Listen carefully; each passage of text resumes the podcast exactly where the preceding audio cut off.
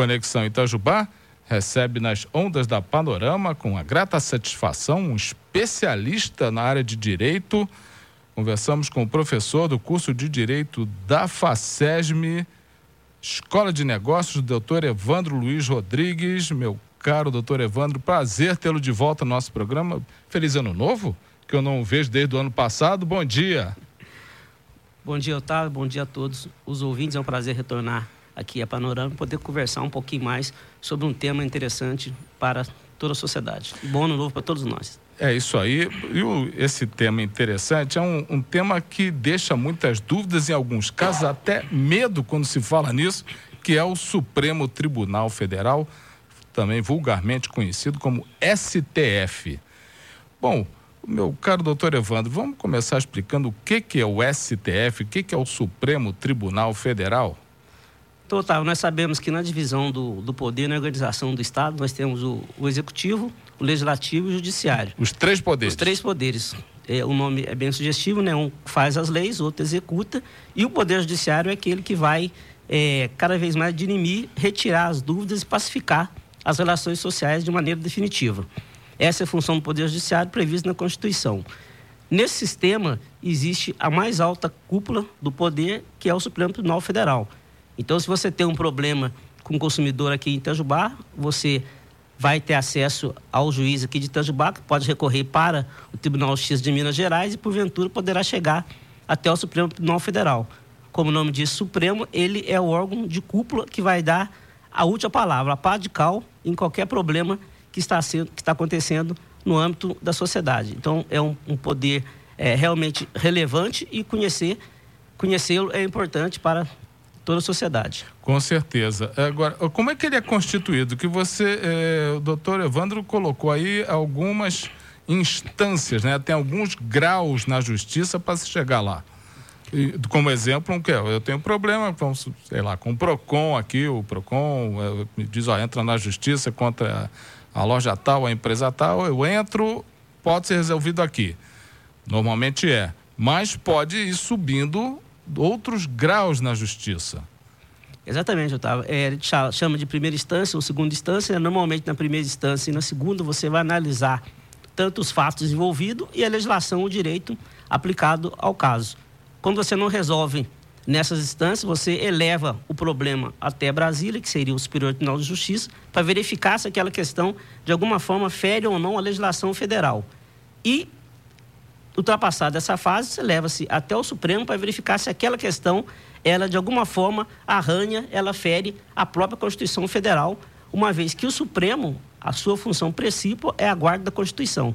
Então o Supremo, ele foi recebeu a seguinte incumbência do Constituinte, a época de 87, a Constituição de 88 deu a seguinte incumbência ao Supremo: preservar e guardar a Constituição. Então toda vez que há algum fato, alguma situação que fere os artigos da Constituição, quem vai dar a última palavra é o Supremo Tribunal Federal. Esse, é, eu vou lhe fazer uma pergunta. Eu, eu, tenho alguns amigos juízes, né? E um deles, é, ele me disse, eu, eu perguntei para ele, mas isso aí gera questão, essas decisões geram questão de consciência? Ele disse não, são questões técnicas. Você tem que isso tudo, é, a, a lei determina tudo. Mas tomando um exemplo de futebol, nós sabemos como é que funciona tem, não tem as questões interpretativas que vai um pouco aí da, da vamos chamar, da, do ponto de vista do, do árbitro? Sim, Otávio. Só, é, inclusive, retornando à questão da, da composição, né? O, o Supremo ele é composto por 11 ministros. São 11. São 11 ministros. E esses ministros, eles são escolhidos, indicados pelo presidente da República. Ah. O presidente da República indica hum. e quem faz a fiscalização dessa indicação é o Senado Federal. Quer tem dizer, que aprovar. Tá, quer dizer, a fiscalização assim, ele aprova a indicação, a indicação do presidente. do presidente. E quais são os requisitos? Os requisitos são os seguintes: tem que ser brasileiro nato, tem que ter no mínimo 35 anos, no máximo 70. Sim. Ele tem que ter notável saber jurídico Sim. e reputação ilibada. Sim. Então, esses requisitos, ao que é notável saber jurídico, que é reputação ilibada, ele tem um grau de subjetivismo muito grande. Pois é. E quem vai fiscalizar exatamente isso é o Senado. É, mas o Senado não é feito por advogados, né? Como é que eles vão avaliar se esse indivíduo que vai para o Supremo ele tem é, um, um, inquestionável saber jurídico? É, normalmente o Senado ele tem, ele utiliza a sua assessoria, né? Então ah. ele tem os assessores, os assessores vão realmente buscar como avaliar o notável saber jurídico. Pela academia, produção de artigos, é, tem mestrado, tem doutorado, não tem, isso aí vai ser analisado. Então, ah. a própria comunidade jurídica auxilia o Senado nessa função. Dentro da sua experiência, doutor Evandro, algum indivíduo que foi apontado, indicado para o Supremo, ele foi reprovado na sabatina com o Senado? Na história do Supremo, mais de 300 ministros indicados, apenas cinco, na época de Floriano Peixoto, que foram reprovados. Então, lá atrás, né? Lá atrás, lá bem no início atrás. da República. E lá no início da República. É, Depois, 1994. Pres então, o presidente indicou, passou. Passou. Então, a, a grande, a grande linha do, do Senado é realmente aprovar os nomes indicados pelo presidente. Esse, essa, essa, bom, o presidente que está em, no cargo, ele indica quem fica lá. Quando o presidente vai embora, esses uh, juízes ficam. Ficam. Ficam. É... Ele fica até quando? Então, essa é a grande discussão que nós temos hoje tendo em vista até a pluralidade que nós tivemos na, nas eleições, Sim. e elegeu-se, vamos dizer assim, o Supremo como se fosse o vilão de toda a história. Sim. Então a discussão é a seguinte: o cargo, apesar de falar, é dizer que é vitalício, ele pode ficar até os 75 anos de idade. Então indicou, fica até os 75 anos de idade. Então até lá pode-se alterar o chefe do Poder Executivo, aquele ministro fica. É por isso que nós temos hoje, está comentando contigo, comentava contigo antes, nós temos hoje uma proposta do, do, do senador Anastasia uhum. para alterar a forma de indicação dos ministros do Supremo. E ele quer colocar um mandato, a proposta é entre 8 e 10 anos, é, da mesma forma que acontece na Itália, na Alemanha e outros sim, países, sim. colocar um mandato e, após esse tempo, o ministro Supremo tem que sair, tem que ficar pelo menos cinco anos inelegível, não pode participar de outro cargo. Outra alteração que ele quer colocar é o seguinte, que hoje você não tem um prazo específico para indicar o ministro. O ministro houve vacância, faleceu, é, é, chegou na idade, o presidente vai indicar, mas não tem um, um período específico. Então, a emenda à Constituição, a Constituição prevê que seria um prazo de 30 dias. E após 30 dias, o próprio Senado poderia fazer a indicação. E mais, tem uma, uma, uma mudança que eu considero extremamente, considero extremamente importante, é não, ficar, não, não ficará apenas ao vedrio do chefe do executivo. Então, faz-se uma lista tríplice. Essa lista tríplice, ela parte de indicação de nomes do Judiciário, pelo Supremo, de nomes do Ministério Público, pelo Ministério Público, e de nomes da comunidade jurídica, pela OAB, o jurista, advogado. Então, o presidente não teria mais a livre nomeação. Ele vai nomear, sim, mas partindo daquela lista apresentada. Como, Essa são, é os, como são os reitores nas universidades como, federais? Exatamente. Agora, eu, essa, essa, essa, quando faz uma indicação pelo presidente, por um presidente, essa indicação não, não é uma indicação política, como, nós, como agora aconteceu? Então, Otávio, é, há uma discussão muito grande e, e não se pode, no meu, no meu, modo de ver, eu entendo que o Supremo é um tribunal jurídico político. Então, ah, o Poder Judiciário é independente? É. Não deveria as questões políticas ela interferir nas questões, na, no, no âmbito do Poder Judiciário? Em tese, não. Entretanto, o Supremo é um poder, para você ter uma ideia, que ele julga os próprios deputados e senadores. Pois o é. Supremo julga os recursos que vêm do Tribunal Superior Eleitoral. Então, ainda que você fale assim, a questão é jurídica, de alguma forma, você vai esbarrar no viés político. Até porque o, o direito tem por meta regular a sociedade. A sociedade é política. Então, a ideia é que você tenha um nome extremamente técnico. A pessoa vai indicada pelos, pelos seus conhecimentos. Agora, seria ingenuidade nossa entender que a pessoa, ao chegar daquele mais alto cargo, ela vai se despir totalmente do seu viés político. Não deveria. Agora, o ser humano, como outro qualquer, ele tem a sua visão de mundo, a sua visão de mundo, ela encaixa, de alguma forma, na Constituição. Então, essa interpretação que você perguntou no início, hum. acontece exatamente por isso. Porque quando você faz a Constituição, quando você faz uma lei, todo aquele trabalho que é feito dentro do, do, do Senado, do Congresso, você produz uma lei que tenta agradar as visões de mundo ali. Uhum. Então, aquela lei, quando ela sai e ela começa a ser aplicada na sociedade, ela tem alguns problemas. ela não sai uma lei, vamos dizer assim, redondinha, certinha. E quem tem que consertar esse problema?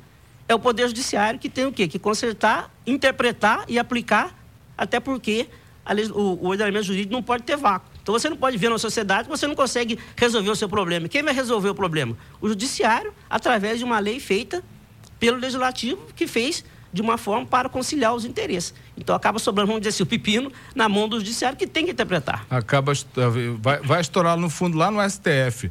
É por isso que o STF ele acaba resolvendo o problema de tudo quanto é jeito, desde a briga da dona de casa até a questão do deputado que vai ser preso, até a questão lá do, do, do impeachment de alguém. Exatamente, ele fica, é, é... ele tem, tem no colo dele essa responsabilidade toda, tantas atividades para ele decidir a principal função do Supremo é guardar a Constituição, e como nós temos uma Constituição extremamente analítica, com mais de 230 artigos, então você coloca, até eu falei na outra entrevista, tem até o Colégio Pedro II está na Constituição.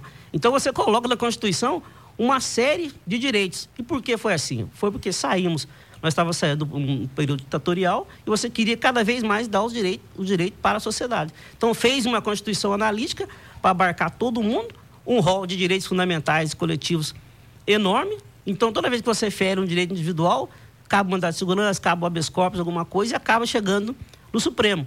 É, você tem uma ideia, o Supremo recebe cerca de 70 mil processos por ano, enquanto na Corte Americana, norte-americana, são 100 processos, e na, e no, na Corte Constitucional da Alemanha são 6.200 processos por ano. Você tem uma ideia da quantidade de processos que o Supremo julga. É uma coisa assim absurda, né? E, então, é esse o, o, o, o, motivo pelo qual os, uh, o, Supremo Tribunal é acionado para quase tudo nesse país? Exatamente, porque a função primordial dele é guardar a Constituição. E se nós temos vários direitos previstos na Constituição, você vai acionar. Acionar. É lógico que o Supremo, ele faz o quê? De alguma forma ou outra, ele tenta fazer um filtro. Nem Sim. tudo eu vou julgar. Então ele coloca alguns institutos como repercussão geral. Então, quando você entra com um recurso no Supremo, você precisa comprovar que aquele tema repercute de alguma forma na sociedade como um todo. Não é só para o seu caso concreto ali. Então você tem algumas questões para fazer esse tipo de baliza. Mas é interpretativo também. Então o trabalho do advogado é demonstrar, ó, esse meu caso aqui, apesar de ter uma ideia que é só individual, restrito, mas tem a repercussão. É, existe, deveria haver aí uma independência e uma igualdade entre os três poderes. Mas quando você tem é, você, um dos poderes, ele pode começar a mandar prender deputado, por exemplo, ou começar a interferir em algumas decisões da presidência, ele não se põe acima dos outros dois? Não é isso que está acontecendo, que aí a Câmara reclama, o Congresso, não podemos admitir isso, e começa a impor que foi interpretado pelo Supremo, essa, essa ideia, esse projeto do, do senador Anastasia, é, como é um tipo de, ah, estão tentando se meter aqui com o Supremo, não pode, não tem essa, não rola essa, esse, o pessoal chama de babado. Sim, Otávio, é uma pergunta muito interessante, porque na realidade você tem a, a autonomia e independência dos poderes que a própria Constituição ela assevera, está no artigo da Constituição. Os poderes são harmônicos e independentes. Certo. No entanto, a mesma Constituição prevê no artigo 5 que nenhum tipo de controvérsia escapa do Poder Judiciário. Então, a mesma Constituição diz o seguinte: ó, são independentes e harmônicos, Mas... porém, o Judiciário dá a última palavra. Você tem essa discussão porque, numa democracia, o Poder Legislativo é a casa do povo. Então, a casa do povo é onde você tem vamos dizer, a proeminência do poder. Você faz a lei, a Constituição foi feita pelo povo e há sim essa, essa discussão. Agora, é, o próprio presidente Supremo disse que nós não devemos ter nenhum tipo de tabu na democracia. Então, se, se a sociedade está entendendo que o Supremo está com um excesso de poderes, que o Supremo precisa colocar um mandato para os ministros, é um tema que não, não devemos ter medo de colocar no Congresso e o Congresso discutir. Quer dizer, é, é o palco legal para discussão e se a sociedade entende realmente que o modo de investidura hoje no Supremo, as funções do Supremo, ela realmente não atendem aos interesses da sociedade, tem que se discutir. Agora, é uma discussão no, no Congresso e você tem a força política, né? Quem tem a maioria no Congresso? Quem não tem? Então, esse é o jogo político. E é bonito e faz parte da democracia. Melhor que se fosse no regime autoritário. Verdade, verdade. É, o doutor Evandro, essa, essa, essa entrevista tem que continuar, porque as dúvidas sobre isso são várias e isso suscita, estou vendo aqui no WhatsApp, e é, que tão, saem dúvidas que aparentemente não têm a ver diretamente com o Supremo, mas são dúvidas jurídicas. É, eu pergunto, eu queria mudar de assunto e saber aí como é que está a situação do, do, processo seletivo, porque o curso de Direito da FACESM está com o processo seletivo em aberto, inscrições abertas ainda? Estamos com as inscrições abertas, não só para o curso de Direito, mas também para de Administração, Ciências Contábeis e Ciências Econômicas. E até 31 de, 31 de janeiro agora pode ser feita as, as inscrições. É, a prova pode ser agendada online, pode entrar em contato no, no telefone comercial, é o 98802 0125. E também pelas redes sociais, o Instagram, arroba faculdade FACESM, até 31 de janeiro, podendo ser estendido, o processo seletivo já está em, pleno vigor. Tá aí. Se você quer chegar ao Supremo como juiz, o início do caminho é esse. Começa, não é?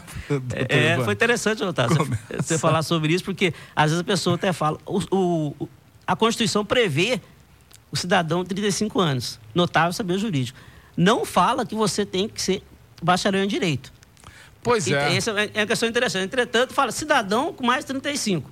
Não, não precisa... fala de bacharel. Mas quando você fala em notável saber jurídico. É, o cara tem que se virar, né? Presumo. Você pode ter alguém que não seja formado em direito e tem um notável saber jurídico, que é mais difícil. Tanto é que os que foram é, recusados para o Senado, foi um médico, um militar, não tinha. Mas pode acontecer.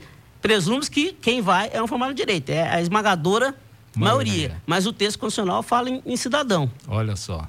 Mas, de qualquer forma, a, a, a entrada, é, o caminho é esse aqui. Sem né? dúvida. Doutor Evandro, muito obrigado por ter vindo no nosso programa e, e essa, por essa entrevista brilhante também. Nos vemos breve. Muito obrigado, Otávio. Estamos à disposição. Um abraço a todos. Bom ano. Conversei aqui com o doutor Evandro Luiz Rodrigues, que é professor do curso de Direito da FACESM, participando do nosso programa nas ondas da Panorama.